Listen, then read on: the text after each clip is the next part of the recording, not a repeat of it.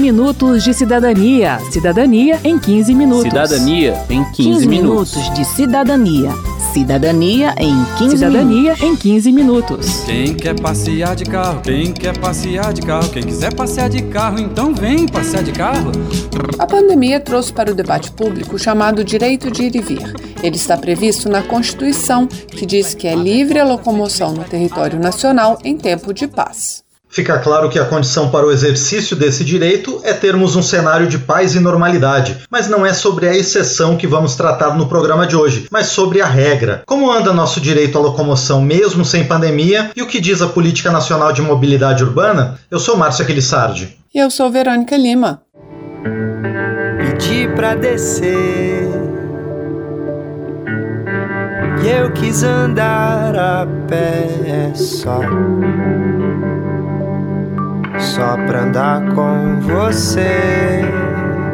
Feche os olhos, pense nas calçadas da sua cidade. Agora se imagine andando ali em uma cadeira de rodas. Difícil, né?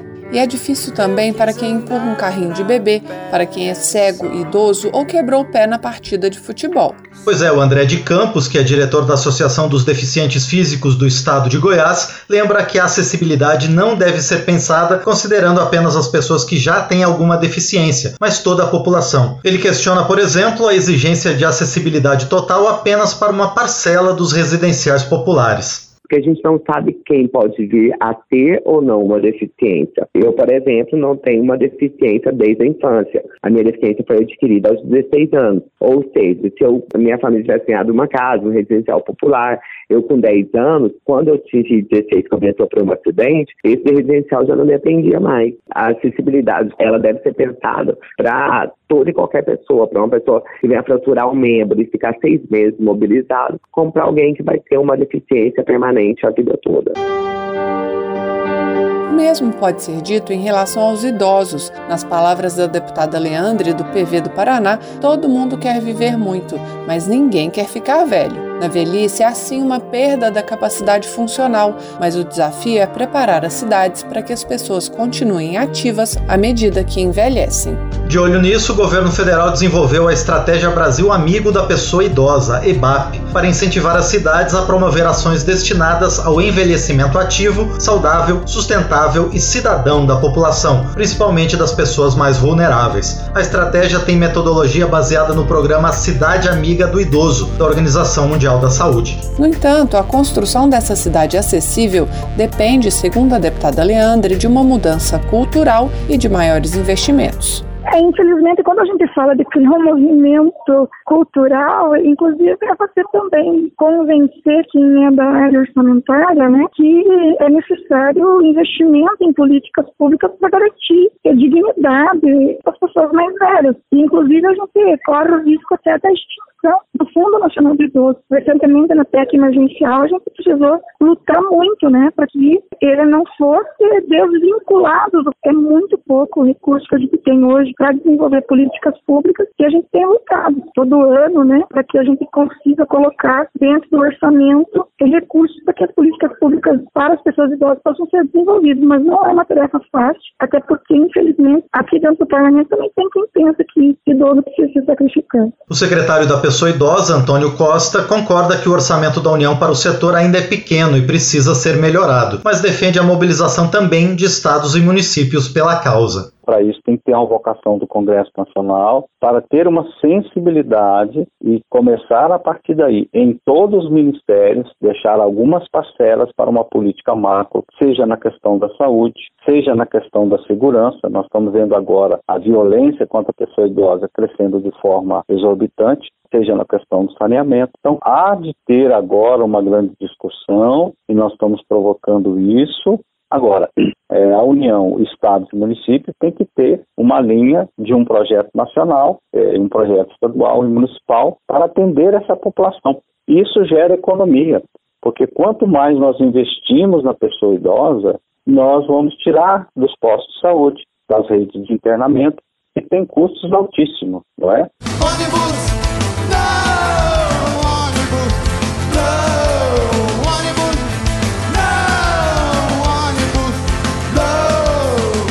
Bem, se estamos falando em garantir o direito de ir e vir de todas as pessoas, precisamos falar da Política Nacional de Mobilidade Urbana, que também prega uma mudança no nosso olhar. Além da acessibilidade universal, outro princípio que rege o sistema é a prioridade dos modos de transportes não motorizados sobre os motorizados e dos serviços de transporte público coletivo sobre o transporte individual motorizado. Isso quer dizer que devemos pensar primeiro em quem anda a pé e de transporte público coletivo, que, segundo pesquisa da Associação Nacional de Transportes Públicos, é a maioria da população. A Silvia Stuck, que é ativista pela mobilidade a pé e uma das coordenadoras do movimento Mobilidade Ativa nas eleições, cita um dado dessa pesquisa. 40% da nossa população se desloca todos os dias exclusivamente a pé. E se a gente soma quem anda de transporte público coletivo, que de modo geral começa e termina né, com trajeto a pé, a gente tem aí dois terços da população brasileira, 75% quase. E, e aí fica essa visão de que parece que todo mundo anda de carro, né? Porque o trânsito está aí congestionado, a cidade está poluída e os investimentos também públicos, eles acabam indo. Quase 80% dos investimentos públicos eles são direcionados para o transporte individual motorizado. Por que, que é, todo esse dinheiro vai para um terço só da população que se desloca de carro, um meio de transporte que não é sustentável, que polui. Quem traz exemplos desse investimento no transporte individual é a Luma Costa, da Confederação Nacional de Municípios. Existem hoje incentivos para o barateamento do combustível, tem as isenções do IPI, incentivos à compra de motos, é, principalmente na região do Nordeste, né, onde existia muito esse deslocamento por tração animal, houve uma substituição pela moto para as pessoas de baixa renda é mais acessível, né? Então todo esse incentivo da União no transporte individual é um investimento alto que a gente não não tem ideia de todo o volume de dinheiro que é investido, mas para o transporte público não existe esse mesmo incentivo é, da União e fica tudo a cargo do gestor municipal. O Vander Costa, da Confederação Nacional do Transporte, também vê muitas políticas que privilegiam o transporte individual, que é mais caro e mais poluente. Uma política que precisa ser discutida para o setor, ele diz, é a de subsídios ao transporte coletivo. Ele explica. Transporte de qualidade custa. E temos duas opções: o governo arcar por parte do custo ou então a gente é, passar integralmente para o usuário. Eu estou enxergando com bons olhos alguma alternativa, tem alguns parlamentares estudando isso. Agora, com a pandemia, houve a possibilidade de você identificar quase 100% dos usuários com cartão da Caixa. Então, hoje nós temos como usar a tecnologia para medir efetivamente quem usou o transporte.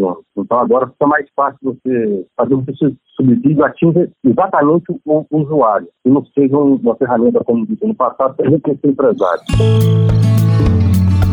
No Brasil, o Estado já arca com parte do custo do transporte coletivo por meio principalmente de isenções de impostos e de desoneração da folha de pagamento, segundo o deputado Gustavo Fruet, do PDT do Paraná. Mas já se começa a ver o uso de recursos do orçamento dos municípios para manutenção das empresas. Para o deputado, o subsídio é um caminho sem volta e acontece nas cidades com o melhor transporte público do mundo. Isso porque, ao investir na qualidade de ônibus e metrôs, o Estado estimula o uso desses serviços serviços, o que leva à redução de outros custos, como os ligados à poluição e a acidentes. Mas é preciso transparência e boa gestão para que o dinheiro público seja investido na melhoria do sistema e não apenas na sua manutenção para pensar em eixos de 25, 30, 35 mil usuários no ar. Aí é necessário trilho, é necessário ferrovia na superfície, mas cada vez mais nos grandes centros é necessário metrô. E é caro. Em qualquer lugar no mundo, nas grandes cidades, todo o sistema de metrô tem muitos recursos, seja dos governos centrais ou seja até de empréstimos e do setor privado. A gente vê o orçamento de São Paulo, o valor expressivo que é repassado só para manter o funcionamento do sistema. Então isso cria uma bomba relógio porque se cria um modelo que fica refém desse tipo de, de pagamento, só que a longo prazo não vai ter dinheiro que dê conta. Gustavo Fruet também fala de mudança de cultura, pois, segundo ele, a própria população reage negativamente sempre que se propõe uma medida para favorecer o transporte coletivo, como faixas exclusivas para ônibus.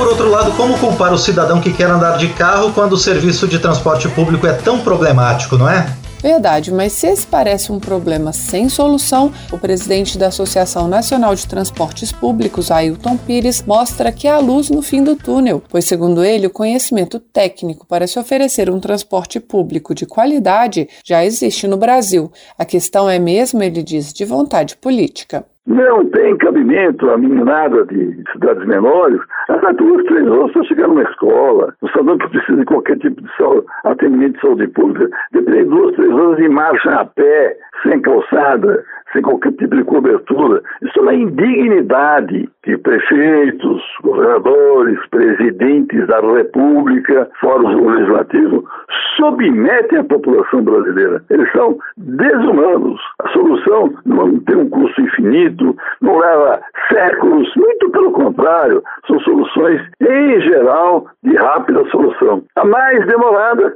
é aquela que você tem que fazer debaixo da terra, que é o caso do metrô que são soluções que plano alta tecnologia, com custos muito altos, mas com benefícios maiores. Quem olha o custo tem o benefício. Priorizar o transporte coletivo e o não motorizado pode beneficiar a economia de forma indireta também. A Luma Costa, da Confederação Nacional de Municípios, cita estudos que relacionam a presença de ciclovias ao aumento das vendas no comércio da região eu passo numa velocidade menor para poder ver a vitrine consumir. Eu consumo mais porque eu não consigo carregar tanta coisa quanto no carro. Ela carrega menos, mas toda vez que ela vai, ela vai acabar comprando alguma coisa a mais. Tem estudo de São Paulo que aumentou 15% a venda dos comércios e em Nova York houve um aumento de 40%. Eu caminhava, minhas pernas se encontravam,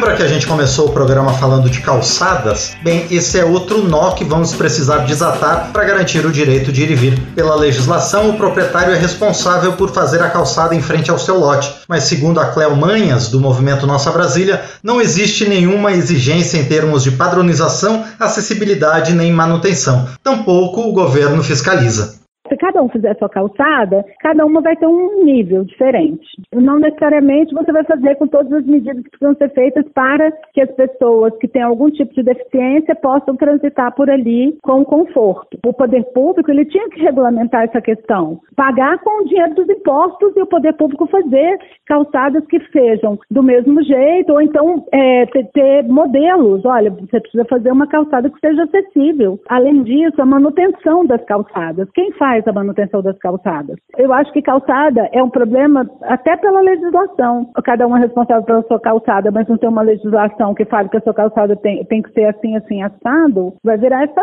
essa loucura que é, né? A Silvia Stuck percebe ainda que falta informação ao dono do lote sobre como realizar a manutenção das calçadas. Ela sugere que o poder público cuide das rotas estratégicas onde há grande fluxo de pedestres, como regiões de hospitais e escolas, por exemplo, para depois depois cobrar da população que também faça a sua parte. E depois, sim, a gente pode ter esse jogo de fiscalização, porque se nem o poder público faz a lição de casa, né, das calçadas uhum. que são responsabilidade do poder público, como que ele vai poder cobrar o cidadão? Essa, no entanto, dizes tu, que é uma questão de longo prazo, pois os municípios enfrentam restrições orçamentárias. A Luma Costa, da Confederação Nacional dos Municípios, concorda e diz que a solução para os municípios é fazer parcerias.